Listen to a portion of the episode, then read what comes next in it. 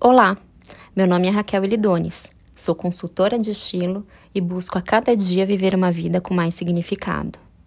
Sem que a maioria das pessoas perceba, a rotina do dia a dia as incentiva a abrir mão da leveza e a carregar um excesso de coisas negativas dentro de si. Vivemos num mundo que nos estimula a correr, a nos endividar, a consumir de maneira exagerada e a querer sempre mais. E com isso, terminamos nos esquecendo de viver o momento presente e de apreciar as coisas simples e o ciclo natural de tudo.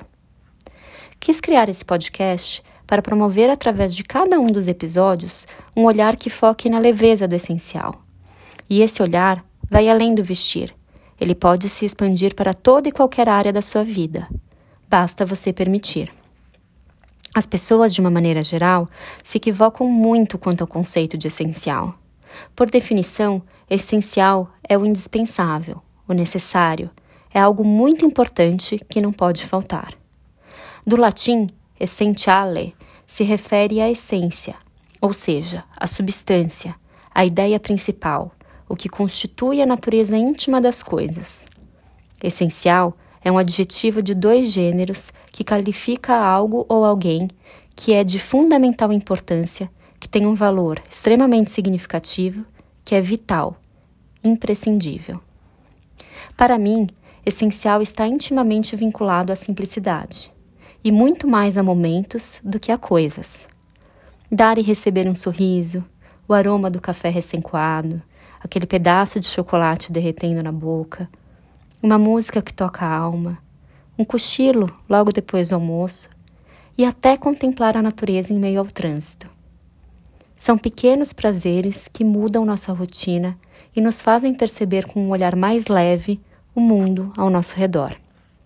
Essencial é entender que a perfeição não existe, é estar satisfeito com aquilo que temos, é olhar o copo sempre metade cheio. Gosto muito de falar sobre minha história de vida e como esse olhar perante as diversidades me ajudou a superá-las.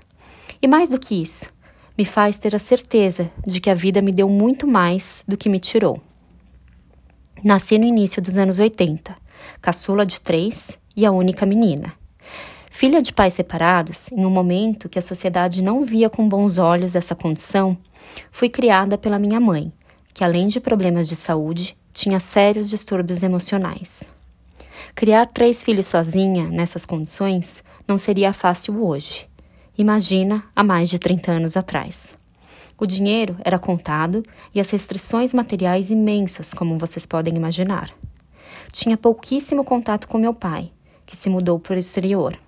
Os meios de comunicação não eram tão eficazes quanto hoje, e a distância e o tempo se encarregaram de deixar nossa relação extremamente distante. Quando eu tinha 17 anos, minha mãe faleceu e ainda que tivesse o apoio de familiares próximos, a situação exigiu que eu me tornasse adulta muito cedo. Mesmo em meio a esse turbilhão, nunca me faltou o que considero essencial. Na verdade, mesmo que sem saber, meu foco maior era sempre direcionado para o que de alguma maneira me preenchia o coração. Mesmo em momentos de dor profunda, no meu íntimo, tinha certeza de estar vivendo cada uma delas por um propósito maior e isso me mantinha forte para seguir adiante. A questão aqui não é a minha história. A cada um de nós são apresentados desafios. Ao meu ver, o que importa é a maneira como olhamos e nos posicionamos perante eles. Por isso, gosto tanto de relacioná-los ao copo meio cheio. Dependendo do ponto de vista, um copo pode estar meio cheio ou meio vazio. Refletir de que maneira você encara situações ao seu redor é o primeiro passo. Nós somos seres subjetivos, por isso, não vemos o mundo com total neutralidade ou objetividade. Enfrentar situações adversas e ver o lado positivo, mesmo nos momentos negativos, pode ser mais fácil para uns do que para outros. Mas ainda assim, é uma decisão que precisa ser tomada diariamente. Tenha em mente que há espaço em você para que as coisas ao seu redor ganhem uma tonalidade mais suave. Veja nas adversidades oportunidades, porém, sem ignorar os acontecimentos. Chegará o momento em que tudo ganhará uma nova perspectiva, afinal, tendemos a enxergar aquilo que nossa mente foca.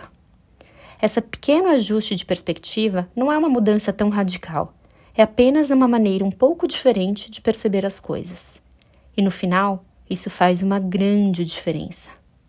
Falo isso especialmente pensando no momento que estamos vivendo. O Covid-19 nos propõe uma mudança coletiva que se fazia necessária há muito tempo. E por mais antagônico que possa parecer, encara esse período como um presente. Isso mesmo. Até poucas semanas atrás, o foco de grande parte das pessoas estava no futuro. No próximo final de semana, na próxima festa, na próxima compra, na selfie perfeita. O momento exige que a gente viva um dia de cada vez e volte para olhar o essencial, buscando um significado maior para a nossa existência. E trazer leveza para essa circunstância é uma decisão individual que, acredite você ou não, irá impactar no coletivo.